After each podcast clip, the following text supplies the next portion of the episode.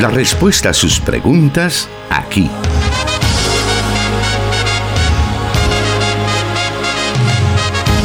En Solución Bíblica. Comenzamos.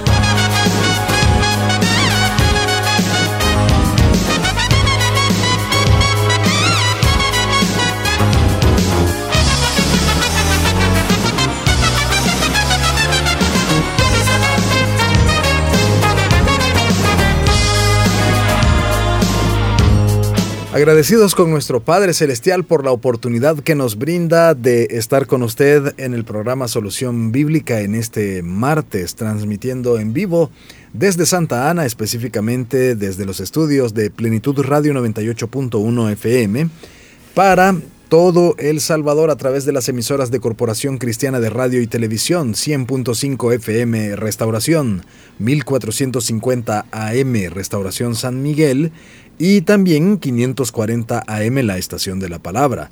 También nuestros hermanos en Guatemala pueden escucharnos a través de la emisora Cielo FM 89.1, quienes también se unen a esta señal para que juntos podamos aprender de la palabra de Dios en solución bíblica donde se dan respuestas a preguntas que usted nos envía cada semana y estas a la luz de la palabra de Dios son respondidas por el pastor Jonathan Medrano, quien ya está con nosotros. Bienvenido, pastor. Gracias, hermano Miguel. Un saludo para todos nuestros oyentes que en diferentes partes del país y aún fuera de nuestra república escuchan ya este programa Solución Bíblica, una, un programa que se genera desde los estudios de Plenitud Radio en Santa Ana, en el occidente del país. Y a pesar pues, de la situación difícil que hemos estado viviendo en el inicio de esta semana, nos llena de mucha satisfacción, eh, de mucha gratitud a Dios, que nuevamente nos volvamos a encontrar con nuestros hermanos en este espacio de aprendizaje. Como usted lo menciona y, durante estos días Corporación de Radio, Corporación Cristiana de Radio y Televisión ha estado también con el compromiso de informar, llevar toda esa información a la audiencia a través de sus espacios informativos, a los cuales también nos hemos unido como Plenitud Radio para poder estar a la disposición de nuestra comunidad salvadoreña respecto a los diferentes, las diferentes circunstancias que se han dado tras el paso de la tormenta Julia que afectó a los países centroamericanos, Nicaragua, Honduras y por supuesto El Salvador. Es importante que continuemos también a la expectativa de las condiciones en que se encuentra el territorio para que podamos prever aún situaciones que puedan darse tras el paso de esta tormenta y pues después fue una depresión tropical la cual finalizó en las costas de Guatemala pero aún quedan los estragos y debemos seguir atentos, pendientes y también de las necesidades de nuestra comunidad. Así que como cristianos podemos tener esa oportunidad de participar y llevar el Evangelio a través de las acciones que nos corresponde hacer. Muy bien, vamos a dar inicio esta tarde al programa Solución Bíblica respondiendo a cada una de las preguntas que usted nos envía. Y la primera de ellas nos dice así. ¿Por qué algunos predicadores hablan de entregar el corazón a Cristo ¿Qué sentido tiene esa expresión? ¿Es bíblica o es una ocurrencia de los pastores y evangelistas? ¿No sería mejor hablar de seguir a Cristo? Bueno, si la expresión es bíblica o como lo dice el oyente es una ocurrencia de los pastores y los evangelistas, habría que ir a la Biblia para saber si es un invento de los predicadores y de los evangelistas. En el libro del profeta Ezequiel, por ejemplo, en el capítulo 11, versículo 19, en el Antiguo Testamento, eh, el Señor dice, y les daré un corazón y un espíritu nuevo.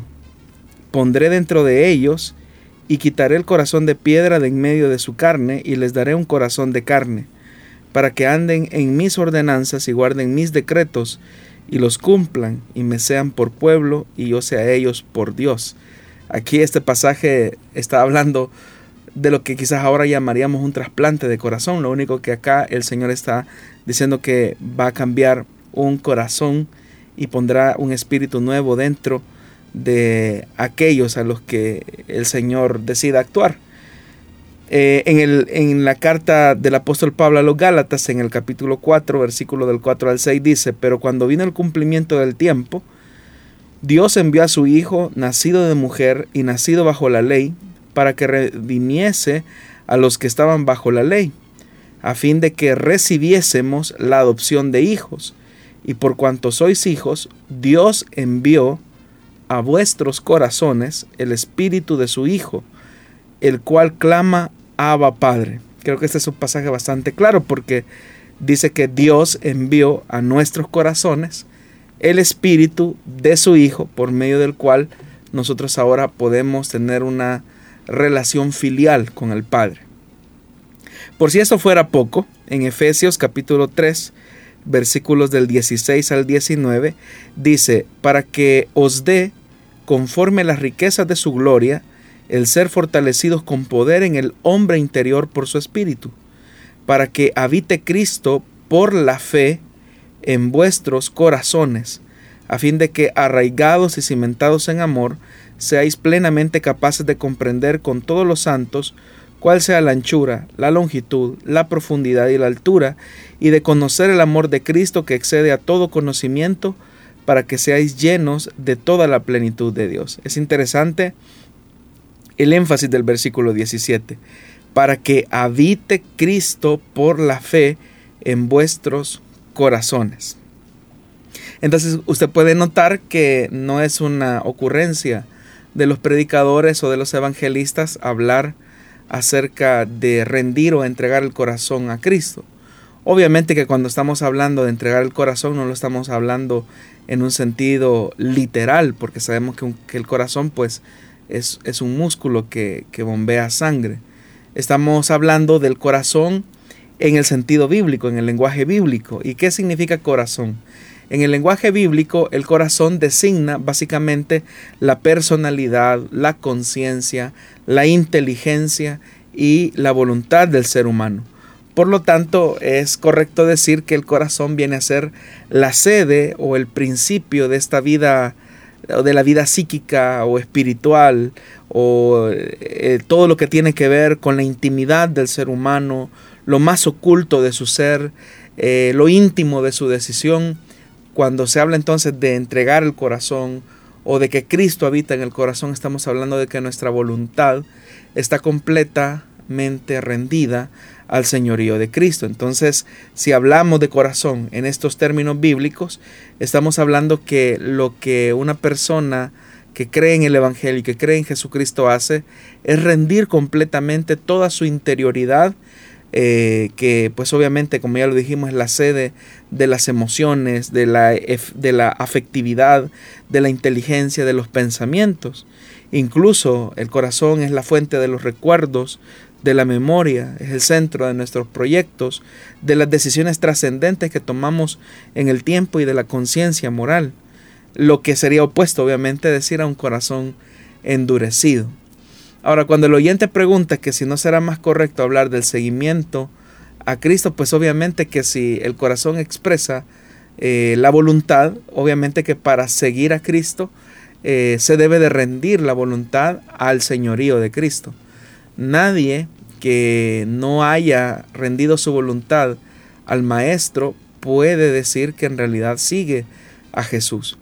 Entonces, si el seguimiento es una respuesta subsiguiente o una acción visible que las personas ven de la realidad que ha acontecido en el interior del ser humano a través del nuevo nacimiento. Entonces sí es correcta la expresión eh, rendir el corazón a Jesús, pero en ese, en ese entendido bíblico de rendir la voluntad, de rendir la interioridad, de rendir completamente la decisión a la buena voluntad de Dios. A nuestra audiencia siempre le hacemos la invitación para que pueda participar del programa Solución Bíblica enviándonos sus preguntas a través de los medios que se mencionan durante la emisión de este espacio y así poder tener esas respuestas que la Biblia da a cada una de las situaciones, a cada una de las interrogantes que usted nos envía. Haremos una breve pausa y volvemos.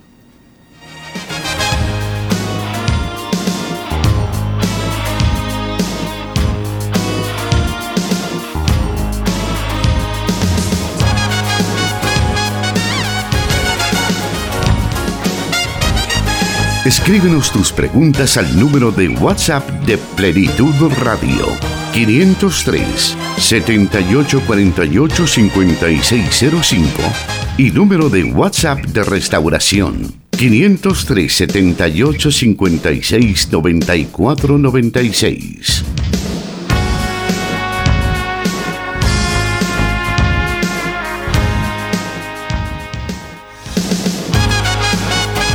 Recuerdo también que este programa está siendo transmitido a través de Facebook Live. Búsquenos como Solución Bíblica y Plenitud Radio, también Misión Cristiana Elim Santa Ana. Ahí se está transmitiendo este programa para que usted pueda vernos, escucharnos, aprender de la palabra de Dios, enviarnos sus preguntas, sus comentarios, sus mensajes y decirnos dónde nos está escuchando o viendo esta tarde para que podamos estar pendientes de usted también.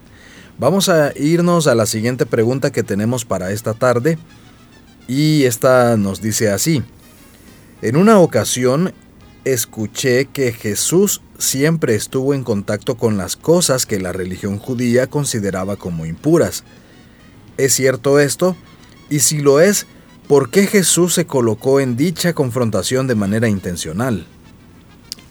Bueno, en realidad hay una serie de evidencias que encontramos en los evangelios en los que efectivamente Jesús de manera intencional eh, transgredía o desobedecía ciertas costumbres de los ancianos o ciertas interpretaciones de la religión judía de su época. Eh, por ejemplo, la ley establecía que había ciertas personas que se debían de evitar y cuando hablo de evitar, me refiero a evitar todo tipo de contacto con ese tipo de personas porque la ley los consideraba impuros. Y de tal forma que si una persona entraba en un contacto directo con ellas, pues se contaminaba de su inmundicia. Por ejemplo, Jesús estuvo en contacto físico con un leproso. Eh, y una persona leprosa era una persona que no podía, no debía de tener contacto con las personas, pero Jesús tuvo ese contacto con el leproso. Jesús tomó la niña, tomó, de la mano a la niña que estaba muerta. Eh, por ejemplo, ahí en el capítulo 5 del Evangelio de Marcos. No se debía de tocar a los muertos. Jesús también fue tocado por una mujer que sufría de una hemorragia fuerte, como en el caso de aquella mujer que toca el borde de su manto. También Jesús llamó como discípulo a un publicano alguien que el judaísmo consideraba como un traidor. Y no solamente entró en contacto físico con él, sino que entró en una convivencia con él. También vemos que Jesús viajó a territorio pagano. Eso lo, vemos. Entró en contacto con una mujer sirofenicia. Y de vez en cuando, pues, bueno, tenía un contacto, digámoslo así, con personas que estaban poseídas. Y hablo de contacto de personas que literalmente andaban desnudos, como por ejemplo el endemoniado de Gerasa. Eh, y obviamente que estar frente a una persona así, la ley lo consideraba como inmundicia. Entonces Jesús estuvo con personas a las que la ley rechazaba. También en cuanto a algunos preceptos relativos al cuerpo humano, Jesús también eh, entró en mucha contrariedad porque eh, de alguna manera Jesús no estaba sometido a las leyes alimentarias. Eh, él, por ejemplo, comía con pecadores y por eso es que le habían colocado el sobrenombre que él era amigo de pecadores. No se lavó las manos antes de sentarse a la mesa en una ocasión cuando le tocó eh, comer y compartir, ¿verdad? Con, con los comensales de ese texto allá en el Evangelio de Marcos capítulo 7, versículo 2. También Jesús hizo otra cosa, ¿verdad? Poner sus dedos en la oreja de un sordo eh, y tocarle la lengua, algo que también no debía de hacerse. También durante la multiplicación de panes y peces, Jesús no se preocupó tanto de la pureza ritual de las personas a las que bendijo con esa multiplicación. También Jesús entró en mucha contrariedad con respecto a los tiempos sanando, por ejemplo, a una persona en Shabbat. Em, en cuanto a los lugares más sagrados del judaísmo, como lo era el templo, Jesús trastornó totalmente el sistema del templo al volcar la mesa de los cambistas. Eso lo vemos en varios evangelios. Entonces Jesús hizo algo que nadie esperaba. También atacó los holocaustos y los sacrificios que tenían lugar en el templo. Incluso él llegó a decir que habían hecho de ese lugar que el judaísmo consideraba sagrado, eh, santo, como una cueva de ladrones. Por eso es que eso al final pues, va a terminar llevándolo a la, a la muerte. Entonces, ¿por qué Jesús intencionalmente tocaba personas que la ley rechazaba o consideraba impuros? Jesús lo que quería demostrar es que no hay nada que lo contamine a él. Al contrario, su pureza, su salud era contagiada hacia estas personas que estaban consideradas como enfermas por la ley y que por lo tanto vivían en una situación de marginalidad. Jesús también al entrar en contacto con personas que eran pecadoras, estaba demostrando su misión, su tarea del reino. Y por eso es que a Jesús le interesó bastante relacionarse con los pecadores. Y cuando por ejemplo toca a la niña muerta, está diciendo que incluso la muerte no tiene control sobre él, sino que él es el Señor de la vida y por lo tanto la vida es más poderosa que la muerte. Todos esos elementos Jesús de manera abierta e intencional rompió de choque con todas esas tradiciones del pueblo judío. Aun cuando decide sanar en Shabbat, intencionalmente lo que está demostrando es que Él es el Señor del sábado.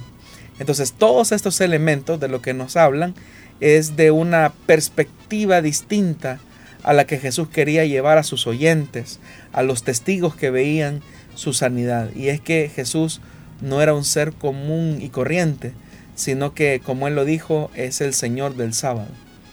Muy bien, vamos a avanzar y vamos a aprovechar este bloque también para incorporar otra pregunta que nos envían nuestros oyentes. Y esta nos dice así, en el libro de Éxodo, capítulo 3, versículo 1, se dice que Jetro, el suegro de Moisés, era sacerdote de Madián.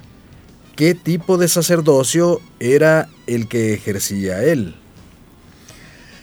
Bueno, hay que tomar en cuenta que los madianitas tenían cierta relación o cierto parentesco, ¿verdad?, con, con la casa de Abraham, eh, con la descendencia de Israel específicamente. Pero la Biblia no nos describe en realidad acerca de, de, qué tipo de sacerdocio específicamente eh, eh, Jetro ejercían. Lo que sí sabemos es que, por ejemplo, cuando Moisés le cuenta todas las hazañas que el Señor hizo en Egipto para liberar a su pueblo, la Biblia dice que Jetro junto a Moisés pues celebran al Señor y lo hacen precisamente con un, con un holocausto, algo que pues obviamente sabemos que solamente se podía hacer em, por parte de los sacerdotes. Entonces no hay una caracterización específica de qué tipo de sacerdocio era el de Jetro. Sí sabemos de la profunda estimación que le tenía Moisés hacia su suegro, el respeto que le tenía él a su suegro, y prueba de ello es que cuando él nota que Moisés está muy sobrecargado con las diferentes actividades que suponía liderar una nación que recientemente acababa de salir de la esclavitud, eh, le da un consejo muy sabio a Moisés y es el principio de la delegación. Pero todas estas características de Jetro, de lo que nos hablan es de que Jetro era una persona muy piadosa, que aunque a lo mejor no tenía toda la comprensión que Moisés posteriormente va a llegar a tener con respecto a Dios, sabemos que cierta iluminación, cierta revelación había en el entendimiento de Jetro, al punto que la, la Biblia nos describe que Jetro era sacerdote de Madián. Y lo que sabemos acerca de los sacerdotes, o una de las funciones del sacerdocio, es que ellos median entre Dios y los hombres. Significa que la sabiduría, la inteligencia, em, también la ética de Jetro hacía que él fuera un referente para los madianitas. Y por eso es que también en, el, en la cercanía que tiene con Moisés, eso le habilita un, un acercamiento bastante significativo, especialmente cuando se trata de tomar decisiones importantes y coyunturales en la vida de la nación israelita. Pero más de eso nosotros no podríamos especular, porque como todos sabemos, pues el sacerdocio, la institución del sacerdocio será una, una, una institución que el Señor va a entregar eh, en la medida pues en que Dios también entregó y reveló las instrucciones específicas de la celebración del culto al Señor por medio del elemento simbólico del tabernáculo. Ahora, ese relato donde se especifica que Jetro era sacerdote de Madián tiene un trasfondo de lo que se conoce como la tradición sacerdotal. Hay que recordar que el Pentateuco está tejido por cuatro tradiciones importantes, ¿verdad? La tradición yavista, la tradición eloísta, la tradición deuteronomista y la tradición sacerdotal. Esos pasajes donde eh, se ve bien eh, la posición de Jetro porque es sacerdote, es de tipo eh, de tradición sacerdotal. Entonces ya eso también ya nos describe a nosotros una, una ubicación específica en el tiempo. Y es que estas cuatro tradiciones que fueron compiladas y editadas en época de, de Esdras, nos describen que el sacerdocio gozaba de una alta estimación, específicamente cuando se trataba de tomar decisiones importantes en la vida de la nación. Y eso pues corresponde efectivamente al periodo en el que a Esdras le corresponde nuevamente reorganizar el culto al Señor. Y hay que recordar que el culto no era simplemente eh, un ritual separado de la vida cotidiana israelita, sino que estaba integrado como parte de las costumbres y de la vida social del pueblo. Y por lo tanto, pues el que vemos que lidera ese tipo de reformas al interior de Israel después del exilio en Babilonia es Esdras. Y hay un, hay un amparo, ¿verdad? De eso. Y es que cuando se, cuando se escucha al sacerdote, así como Moisés escuchó a su suegro, quien era sacerdote de Madián, pues obviamente las cosas caminaron de mejor forma. Ese, ese elemento, ese trasfondo es lo que permite también que ahora Israel, después del exilio en Babilonia, tenga como un fundamento nuevo de confianza en las figuras de los sacerdotes. Porque hay que recordar que después del exilio, pues a Israel eh, le toca entrar en un proceso de recomposición eh, social y religiosa que, que, se va a ir construyendo poco a poco y que en la medida que el tiempo vaya pasando se va a ir estableciendo hasta que llegamos a época de Jesús donde encontramos ya una élite sacerdotal totalmente establecida y que de alguna manera goza de tal vez no de la simpatía total del pueblo pero sí del respeto que como autoridad ellos eh, disponían eh, para la nación. Muy bien, estamos avanzando en cada minuto con las preguntas que usted nos envía por diferentes medios. Estos pueden ser WhatsApp. En el momento de estar transmitiendo también a través de Facebook Live, usted puede dejar sus preguntas y por supuesto también enviarnos, si así lo desea, un inbox en las páginas de Plenitud Radio, de Solución Bíblica, Misión Cristiana Elim Santa Ana, la fanpage también de restauración, el WhatsApp de restauración. Son varios de los medios por los cuales usted puede comunicarse con nosotros y enviarnos esas preguntas que nosotros se las hacemos llegar al pastor Jonathan Medrano para que él pueda responderlas en cada uno de estos programas. Volvemos en unos segundos.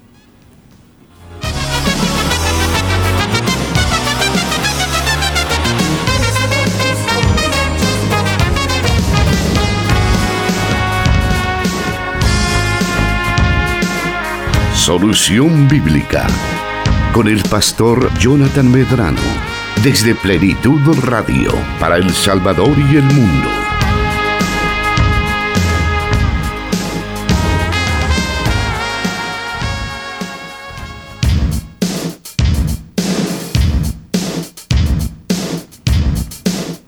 Vamos a seguir escuchando las preguntas de nuestra audiencia y también su respuesta Y vamos a la siguiente pregunta que nos dice así. Dios se les bendiga hermanos del programa Solución Bíblica. Si la amistad con el mundo es enemistad para con Dios, y si llegaremos a morir en enemistad con nuestro Dios, ¿no nos dejará ni ver su reino? Bueno, en, otra, en otro programa, no recuerdo, fue hace quizás como una semana, hablábamos acerca de este pasaje de Santiago, ¿verdad? Del capítulo 4, cuando dice que el que se hace amigo del mundo se constituye en enemigo de Dios. Y en ese programa yo recuerdo que mencionábamos a los oyentes que la amistad con el mundo no se refiere a las personas en sí mismas, sino a los valores que el mundo sostiene como filosofía de vida y como paradigma de cómo construir las relaciones sociales, las relaciones culturales, las relaciones políticas, todas esas cosas que están eh, incluidas en ese parámetro de sociedad es a lo que Santiago se refiere como eh, amistad con el mundo. Está hablando del espíritu del mundo, los valores del mundo, la filosofía del mundo. Cuando nos hacemos amigos de esos criterios, de esos valores, de esos principios, obviamente nos constituimos en enemigos de Dios, porque uno de los valores del mundo es la rebelión en contra de Dios. Y obviamente que alguien que sostiene un valor como el de la rebelión en contra de Dios, pues jamás va a poder ser eh, amigo de Dios. Y decíamos en esa ocasión que la Biblia, al contrario, lo que nos dice es que debemos de sostener amistades con personas que son, que, que son inconversas. Así como Jesús lo hizo, ¿verdad? Que fue amigo de pecadores, pero no para hacer lo que ellos hacían, sino para llamarlos a la conversión, a su reino. Y eso efectivamente Jesús lo demostró a lo largo de todo su ministerio, al punto que él llega a decir unas palabras tan desafiantes aún a sus enemigos, cuando él dijo, ¿quién de ustedes a mí me acusa de pecado? Se lo estaba diciendo a aquellos que lo querían ver muerto. Y ellos, los enemigos de Jesús, no tuvieron que reprocharle a él, a pesar de que él era amigo de pecadores. Entonces, ¿cómo es que nadie se atrevía a acusar a Jesús de algún tipo de pecado, siendo que él era amigo de pecadores? Porque el principio era ese. Jesús se hizo amigo de estas personas, pero Jesús nunca compartió sus principios, sus estilos de vida. Al contrario, Jesús con su vida, con su integridad, con sus signos de misericordia, los llamó a ellos al arrepentimiento y a la conversión. En ese sentido, eh, ser amigo del mundo, decíamos, es aquel que se hace amigo de sus valores. Ahora, cuando el oyente pregunta qué pasaría con una persona que se muere enemistada con Dios o muere en una condición de, de amistad con el mundo, digámoslo de otra forma, ¿qué sucederá? Bueno, sucede, lo que va a suceder es que con eso esta persona está demostrando que en realidad nunca fue conocido por Dios, que nunca fue eh, amigo de Dios, porque el que es amigo de Dios va a morir como amigo de Dios. El que es enemigo de Dios ha de morir como enemigo de Dios, porque su estilo de vida lo que demuestra es la forma en cómo vive la vida en el día a día. El que es amigo de Dios vive bajo ese principio, vive bajo el principio de la amistad con Dios, procura lo bueno, procura lo justo, procura lo santo, porque sabe que no quiere ofender a su amigo, que es Dios. Pero el que es enemigo de Dios y amigo del mundo, no va a tener en cuenta lo que a Dios le preocupa, lo que a Dios le ofende, porque va a vivir, va a vivir una vida desenfrenada para sus propios deleites, para sus propios placeres. Entonces él no va a tener cuidado de si ofende o no ofende a Dios, porque su principio y su naturaleza es ese precisamente. Entonces nadie que es amigo de Dios va a morir enemistado con Él. Muy bien, vamos a irnos también a la siguiente pregunta por parte de nuestra audiencia. De otro, es otro tema el que se incluye acá. Eh, por cierto, hace algún tiempo también estuvimos hablando de, de este tema, hace un par de programas más o menos, pero siempre surgen en cada uno de ellos algunas inquietudes o algunas repreguntas que eh, por eso pues a lo mejor ah, es una de ellas la que vamos a conocer en estos momentos respecto al tema de aquella ocasión. Pero dice así el oyente, Dios les bendiga hermanos, quisiera saber por qué los llamados testigos de Jehová no creen en el Espíritu Santo. ¿En qué se basan ellos para sostener esa posición? Bueno, en realidad la secta de los testigos de Jehová basan su posición en una deformación de la comprensión que tienen ellos acerca de la naturaleza de Dios. Ellos, por ejemplo, niegan rotundamente la naturaleza trinitaria de Dios. Eh, para ellos, en su afán de querer defender un supuesto monoteísmo, eh, pasan destruyendo elementos fundamentales de, la, de la escritura, específicamente de esa relación trinitaria que existe entre estas tres personas eh, divinas que conforman la divinidad. Y por eso es que para ellos eh, Jehová es el Dios único y es el único Dios eh, verdadero. Ellos lo entienden así. Ven al Hijo como una creación de Jehová. De hecho, el ser más exaltado eh, y amado por Jehová. Pero desde ahí están negando un elemento fundamental que encontramos en el Nuevo Testamento y es la preexistencia del verbo. Es decir, niegan la naturaleza eterna del Hijo de Dios. Niegan también que Él es Dios y por lo tanto ellos degradan al Hijo diciendo que Él es una criatura y no es el Creador cuando la Biblia nos dice en el Nuevo Testamento que por medio de Él y para Él fueron creadas y hechas todas las cosas. Y en relación al Espíritu Santo, los testigos de Jehová lo que sostienen es que el Espíritu Santo es la fuerza activa de Jehová, es, es como una, un poder impersonal de, de Jehová que actúa en medio de la historia, dicen ellos.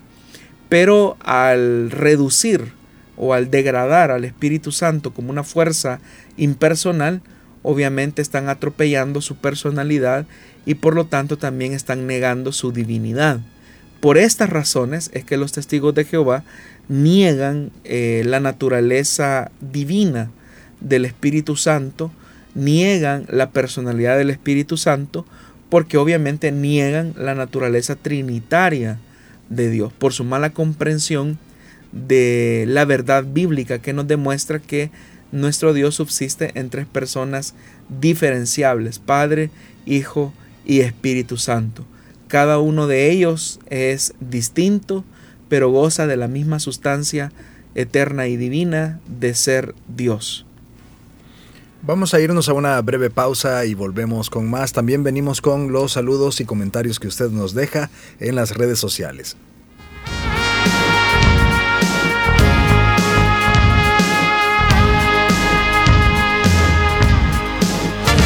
Solución Bíblica. Puedes escucharlo en Spotify.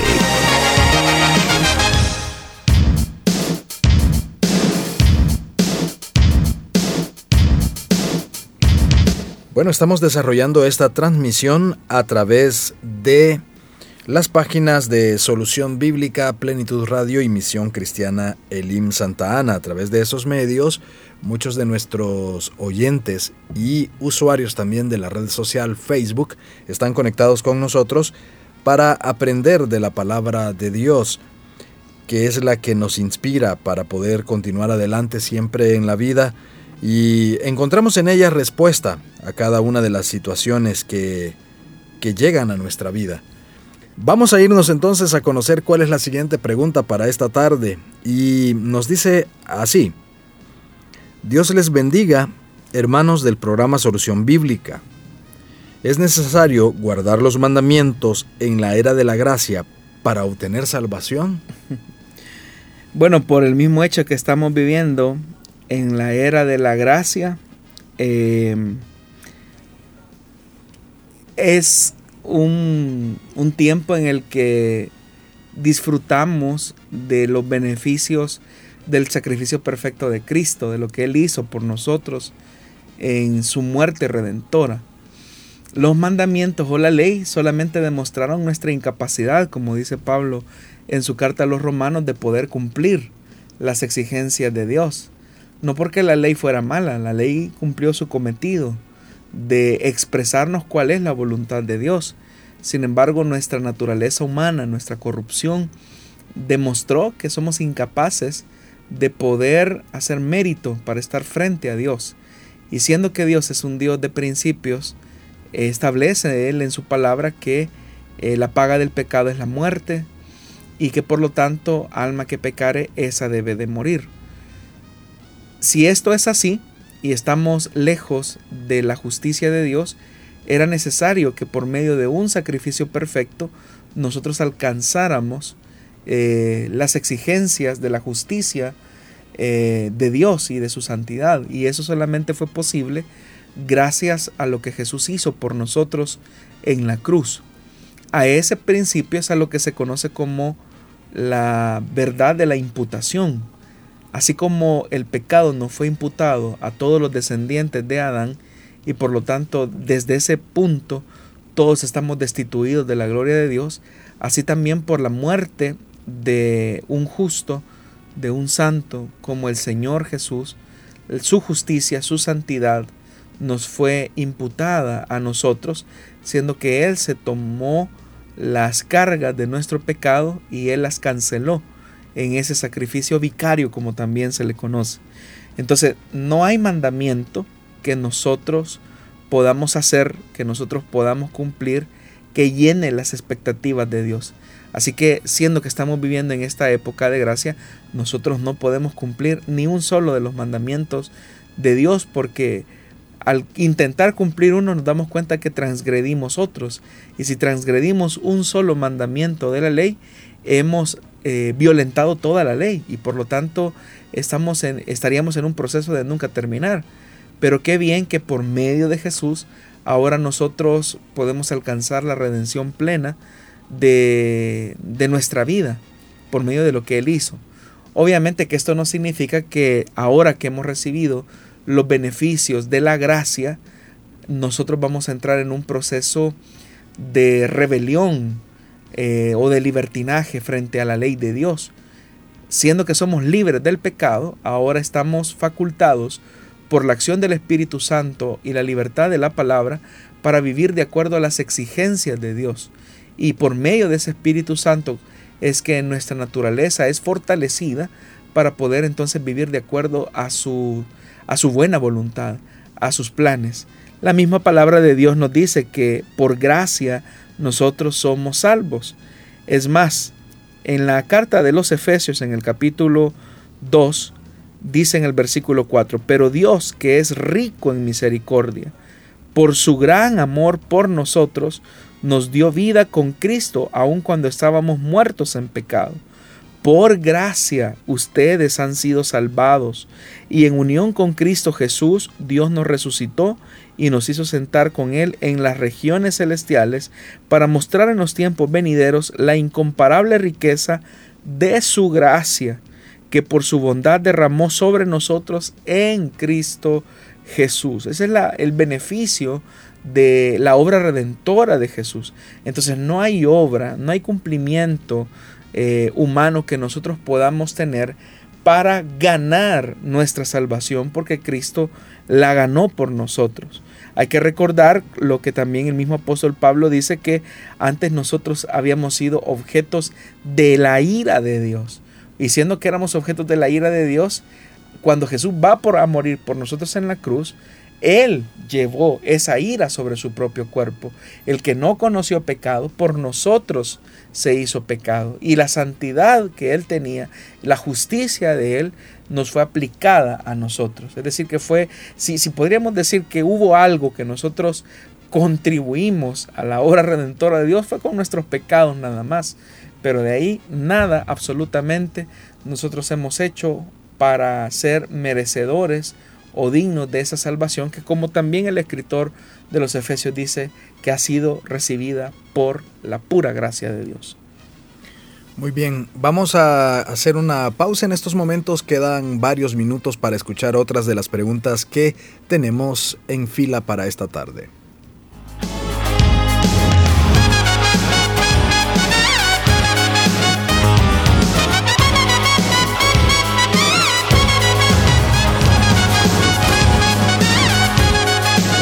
Solución Bíblica. Puede escucharlo en SoundCloud.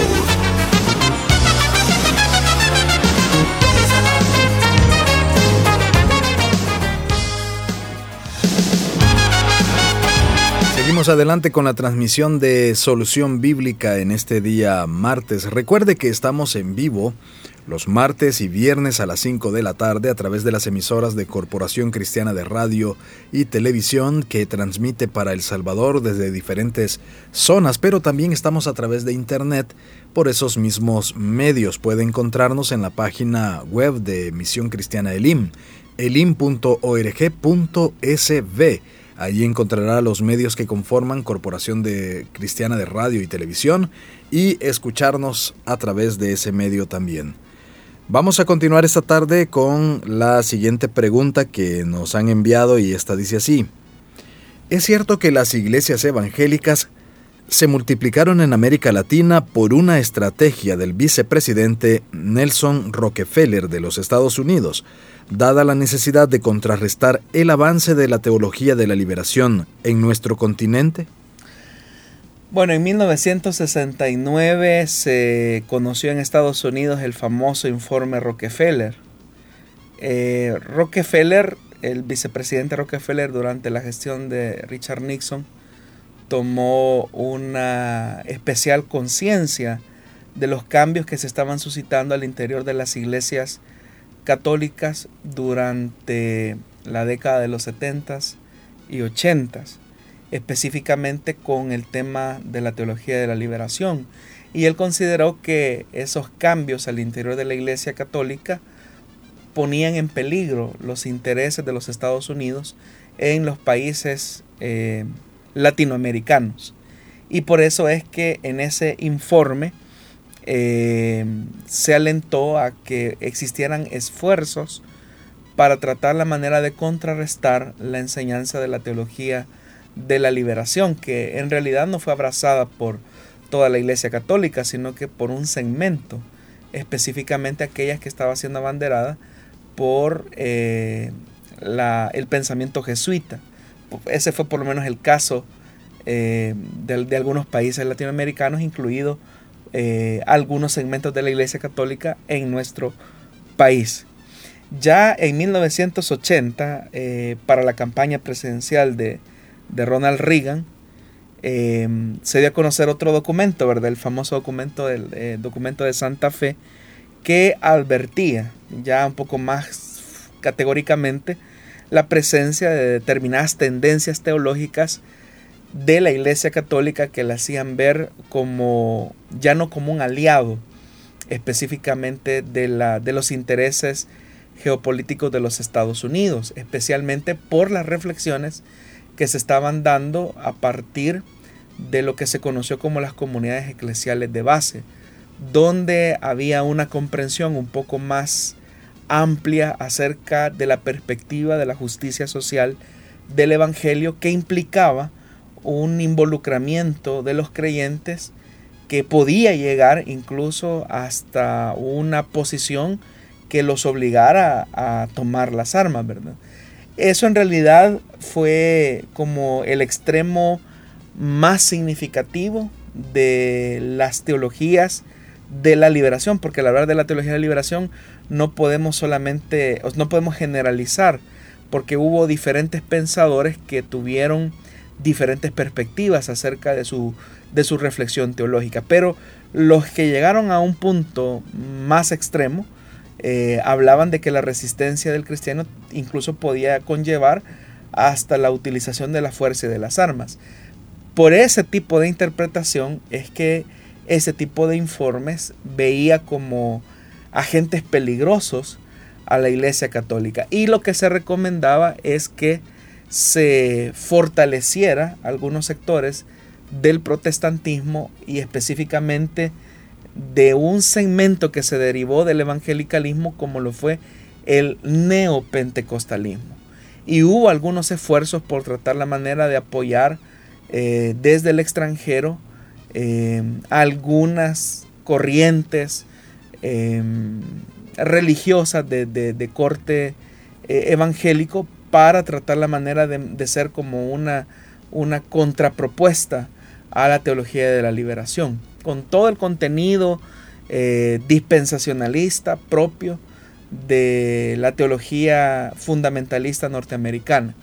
Sin embargo, al ser objetivos con la historia, nos vamos a dar cuenta que esos esfuerzos nunca florecieron como en algún momento se pensó, sino que fueron esfuerzos autóctonos, es decir, locales, eh, sin ninguna mediación política o ninguna injerencia norteamericana, la que facilitó el crecimiento de la iglesia evangélica durante la década de los 80 eh, y los 90. Es decir, no hubo, no es cierto que, por la eh, mediación de, del gobierno estadounidense, las iglesias evangélicas recibieron algún tipo de apoyo y que como, como respuesta a ese apoyo económico que las iglesias evangélicas tuvieron de parte del gobierno estadounidense, eh, como algunos lo han querido ver, es que la iglesia evangélica creció durante el periodo del conflicto civil. Eso no es cierto.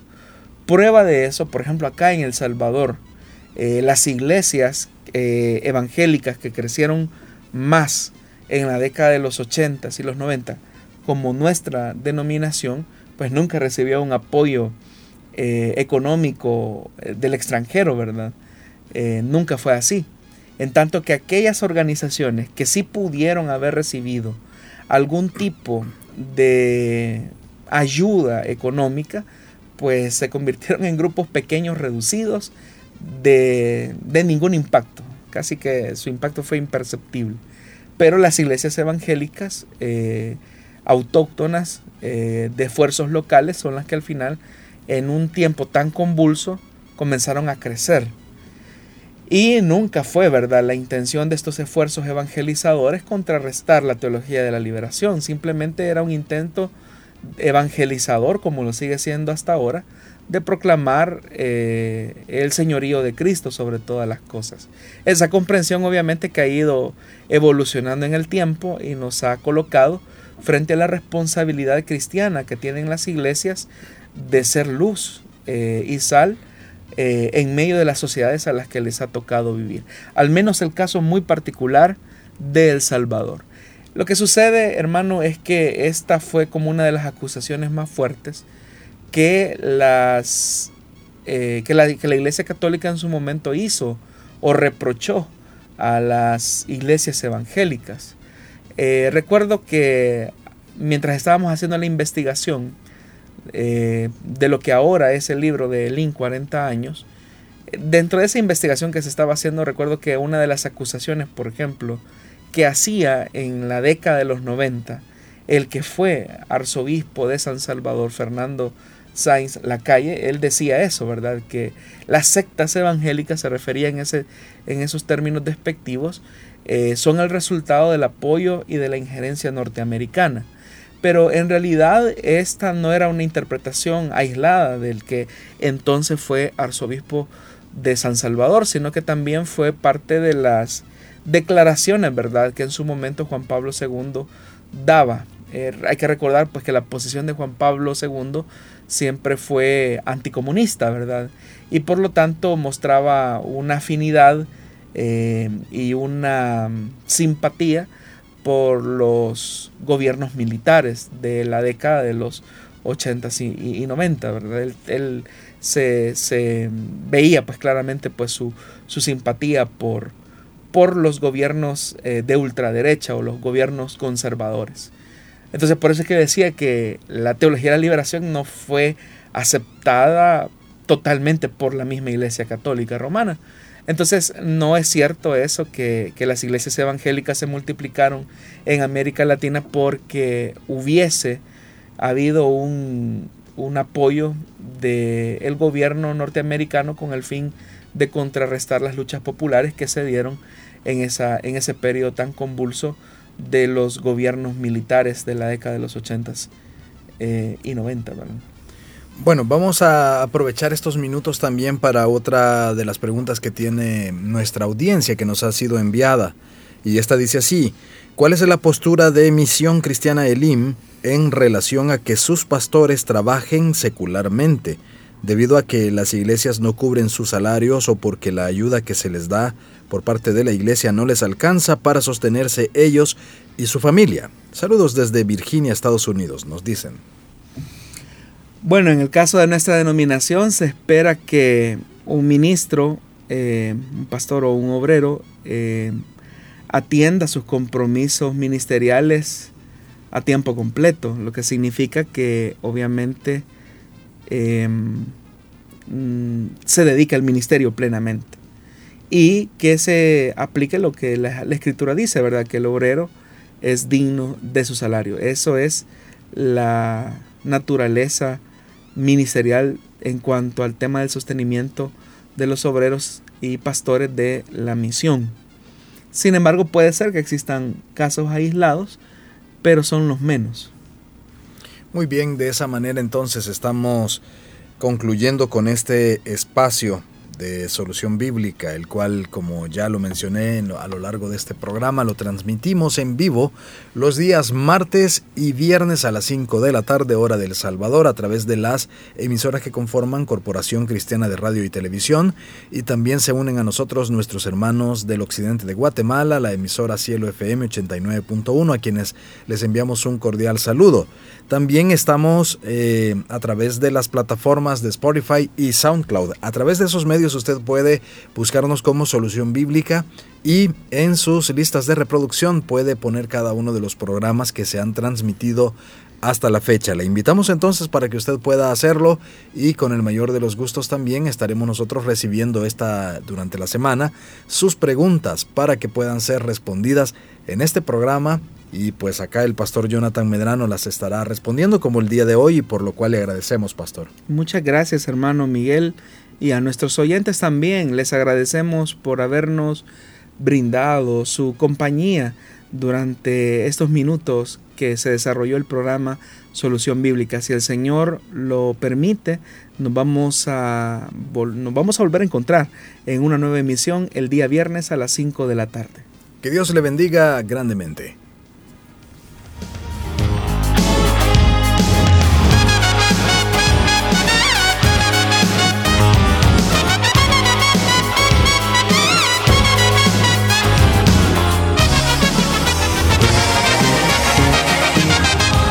Dios da la sabiduría y el conocimiento. Solución bíblica. Hasta el próximo programa.